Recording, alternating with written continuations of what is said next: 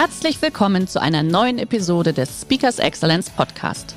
Der heutige Podcast wurde im Rahmen eines unserer Live-Events aufgezeichnet. Hier ein Tipp zum Beginn der heutigen Folge. Schau doch gerne mal auf unserer Excellence Academy vorbei.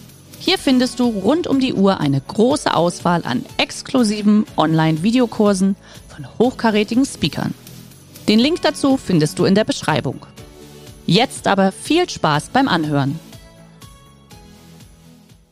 wenn man führen will, auch im Bergsteigen, wenn man vorausgeht, dann impliziert es eben, dass man ja, neue Wege geht und dazu braucht man diese geistige Freiheit, sich immer wieder neu zu erfinden, keine Frage. Und das ist unser Anspruch. Wie ich sagte, bin ich immer mehr in das Skibergsteigen reingewachsen. Im Hintergrund sieht man, schaut ein bisschen komisch aus, was man da so links oben sieht, oder? Ähm, was, was da so passiert, eben hoch und runter und schnell und so weiter. Aber wie ich sagte, ist diese Sportart ähm, so alt wie das Skifahren. Und was wir da im Hintergrund sehen auf den beiden Bildern, ist die Patrouille Glacier, das ähm, größte Skitourenrennen der Welt. Es wurde erfunden von der Schweizer Militärführung in äh, den 40er Jahren, also mitten in Zeiten des Zweiten Weltkriegs, als die Militärführung sagte, wir wollen die Leistungsfähigkeit unserer Gebirgssoldaten austesten und wir schicken unsere Soldaten von Zermatt nach Verbier. Zwischen Zermatt und Verbier, diesen beiden bekannten Skiorten in der Schweiz, liegen 100 Kilometer Distanz und liegen 4000 Höhenmeter am Aufstieg, also zweimal die Zugspitze hoch und zweimal die Zugspitze runter. Allerdings geht es über 4000 Meter hohe Pässe. Wir waren schon mal auf der Zugspitze. Ja, immerhin. Und wie ging es euch da? Hat man schon gespürt, oder? Dass man auf knapp 3000 Meter ist. So leicht. Wenn es dann nochmal 1000 Meter hoch geht, dann spürt man doch auf den 4000, dann spürt man es ordentlich.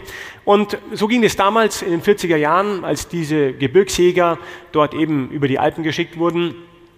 Ähm, dramatisch ab. Einige dieser Gebirgsmannschaften, man läuft zu dritt am Seil, denn es geht über Gletscherpässe und so weiter, Einige dieser Mannschaften sind niemals angekommen. Die sind verschollen in Spalten, sind umgekommen in Lawinen. Die Alpen waren natürlich nicht so erschlossen wie heute, ähm, haben sich verlaufen. Es gab keine Wetterberichte. Ähm, man hatte keine Ahnung. Es hatte Tage gedauert, bis sie den Ort erreicht hatten mit schwerem Gepäck und so weiter.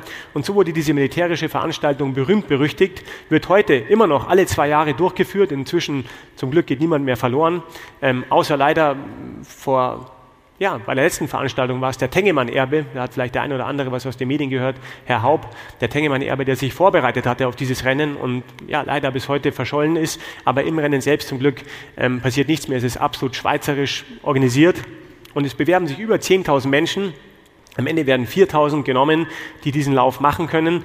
Auch wir haben ihn gemacht einige Male. Wir sind immer Zweite geworden. Ich habe es niemals geschafft, Erster zu werden, aber ich war auch mit dem zweiten Platz immer wieder aufs Neue zufrieden.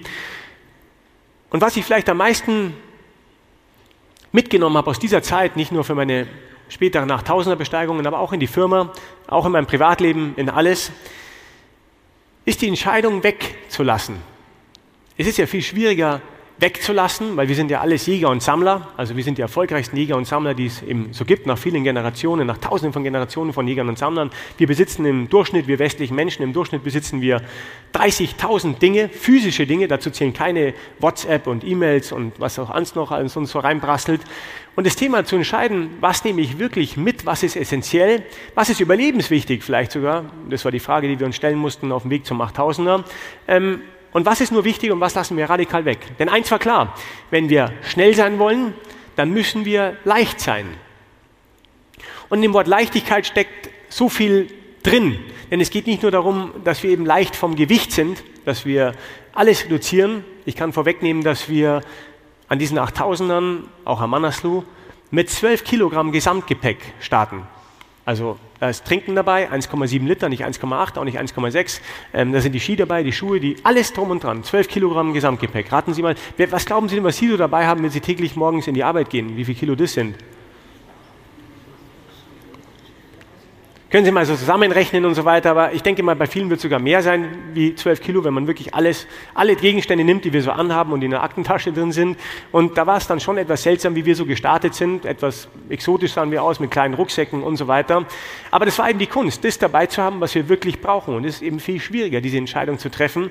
Aber sie ist eben auch sehr befreiend. Und letztlich weiß ich heute, dass der wirkliche Profi genau weiß, was er braucht, um an Gipfel zu kommen. Und was er eben genau weiß, was im Rucksack drin ist und was nicht. Wenn ich sie morgen alle einladen würde, dass wir ja, auf die Zugspitze gehen ähm, und jeder packt mal seinen Rucksack, dann würden wir wahrscheinlich dazu tendieren, dass wir eben ein bisschen zu viel dabei haben.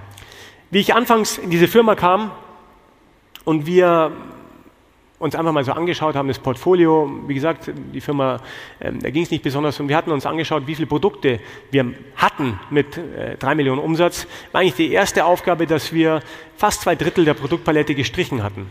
Und wir haben alleine im ersten Jahr den Umsatz verdoppelt von drei auf sechs Millionen, okay, nicht viel, aber sind sofort in die schwarzen Zahlen gerutscht, sind nie wieder zurückgerutscht in die roten Zahlen, einfach nur, weil wir zwei Drittel der Produktpalette gestrichen hatten. Ja, ohne Redesign, ohne neue Athleten, ohne alles, nur weil wir uns auf das konzentriert haben, nämlich auf dieses Skibindungssystem, ähm, was ein kleiner Rohdiamant in dieser Firma war, seit 20 Jahren ähm, irgendwo im Niemandsland verkauft und einfach uns darauf konzentriert haben, was wir vielleicht besser konnten wie die anderen und nicht auf den ganzen Schrott, den wir wahrscheinlich schlechter gemacht haben wie die anderen. Das Credo war immer Develop the Core, Add More, also das Kernsegment entwickeln und dann weiterzumachen. Aber es ging auch darum, und das ist das zweite, die zweite schöne Eigenschaft an leicht. Es ging auch darum, die Dinge leicht zu machen, also einfacher zu machen, den Sport zu vereinfachen, die Produkte zu vereinfachen. Wir verbringen in unserem Leben durchschnittlich zum Beispiel vier Tage mit Schnürsenkelbinden. Können Sie sich das vorstellen? Vier Tage unseres Lebens verbinden wir mit Schnürsenkelbinden im 21. Jahrhundert. Übrigens sind 18 Stunden nur Orgasmen. Das muss ich so als Gegen. Also vier Tage Schnürsenkelbinden, 18 Stunden Orgasmen im ganzen Leben. Ähm, aber es ist wahrscheinlich bei jedem ein bisschen anders, aber da gehen wir heute nicht drauf ein. Auf jeden Fall war die Frage, wie machen wir diesen Sport einfacher? Er war zu komplex. Und wenn wir eben von A nach B kommen wollen, das hatte ich gelernt durch den Wettkampfsport tatsächlich, dann müssen wir schauen, dass wir diesen Flow-Zustand herbekommen. Und das ist kein spiritueller Zustand, sondern der Zustand, dass, es, ähm, dass wir uns selbst ermöglichen, nicht nur durch physische und psychische Vorbereitung, sondern auch durch die technischen Möglichkeiten, die wir haben, dass wir nie anhalten müssen. Sie wären wahrscheinlich relativ enttäuscht, wenn Sie mich sehen würden an einem 8000er und ich werde halt hier als Speedbergsteiger bezeichnet und so. Und Sie würden mich sehen und da würden sich alle denken, mein Gott, ist der lahm unterwegs wie eine Schnecke. Ähm, was ist mit dem los? Aber es geht eben nicht darum, da schnell zu sein. Und wenn Sie andere Bilder sehen von 8000, dann gehen die vielleicht ein, zwei, drei Schritte.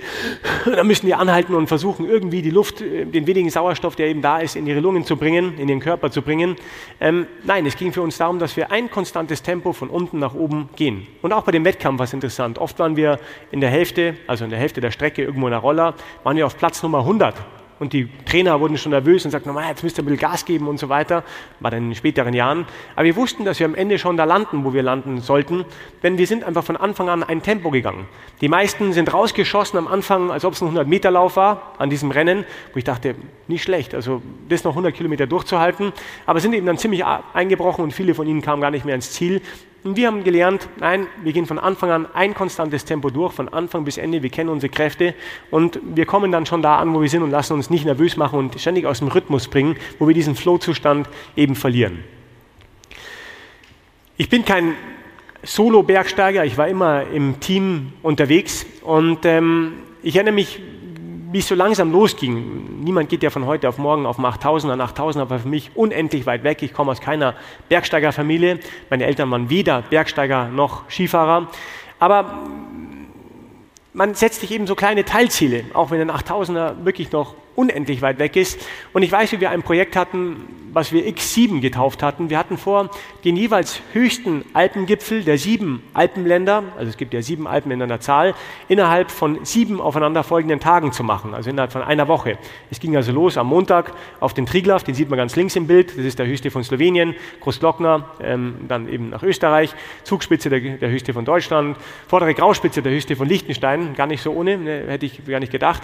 Dann ähm, die Duforspitze der höchste der Schweiz, den einzigen, den wir nicht geschafft haben. Wir mussten im, ja, wirklich in, in, Donner und Blitz umdrehen. Die ganze Luft war aufgeladen, wo wir sagten, nein, wir drehen um. Wir hatten auch keine Sicht mehr und sind am nächsten Tag auf den Gran Paradiso, den höchsten von Italien und zu guter Letzt auf den höchsten von Frankreich und den höchsten der Alpen, dem Mont Blanc mit 4810 Meter.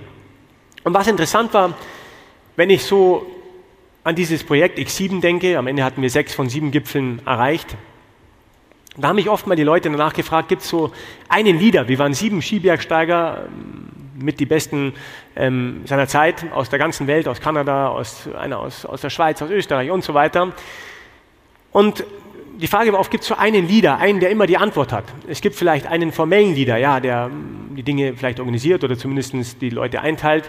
Aber in der Operation selbst gab es keinen Leader, ganz im Gegenteil. Es gab den situativen Leader. Und interessant ist auch, wie wir so zusammenkamen, umso professioneller wir wurden, umso mehr mussten wir, und ich sage wirklich mussten wir, unser Ego ablegen, unsere Potenzgebärden und diese ganzen Geschichten. Ganz im Gegenteil, wir mussten ganz offen mit unseren Schwächen umgehen ähm, und sagen, da könnte es vielleicht ein Problem geben und uns dementsprechend hinten anstellen. Das heißt, wir haben versucht, unsere Schwächen mit den Stärken des anderen zu kompensieren. Also in der ständigen Wechselrolle der Führung haben wir versucht, eine kompakte Einheit zu bilden, wie eine Art Reißverschlusssystem, dass wir auf einmal Dinge machen konnten, die wir jeder für uns nicht machen konnten. Ob das jetzt X7 war oder mein erster 8000er. Mein Partner Basti war der wesentlich bessere Abfahrer, ich war der bessere Aufsteiger. In der Kombination dieser beiden Fähigkeiten konnten wir auf einmal was erreichen, was jeder für uns nicht erreichen hätte können. Und so war eben auch bei X7, wo wir immer wieder uns ganz bewusst vorher klar gemacht haben und ausgemacht haben, wer führt wann, welche Kletterstelle, wer geht da voraus, die schwierigste Abfahrtsstelle, die schwierige, schwierigste Stelle zu versichern oder wo wird es vielleicht ähm, mal wirklich tough und der muss nach vorne gehen, weil er vielleicht körperlich noch am fittesten ist und so weiter und so weiter. Das ist eben ständiges Rotieren der Fähigkeiten, die jeder Einzelne hatte. Der heutige Vortrag hat dir gefallen? Dann schau dich doch gerne auf unserem Kanal um oder sei live bei einem Forum dabei. Weitere Informationen findest du in der Beschreibung. Bis zum nächsten Mal.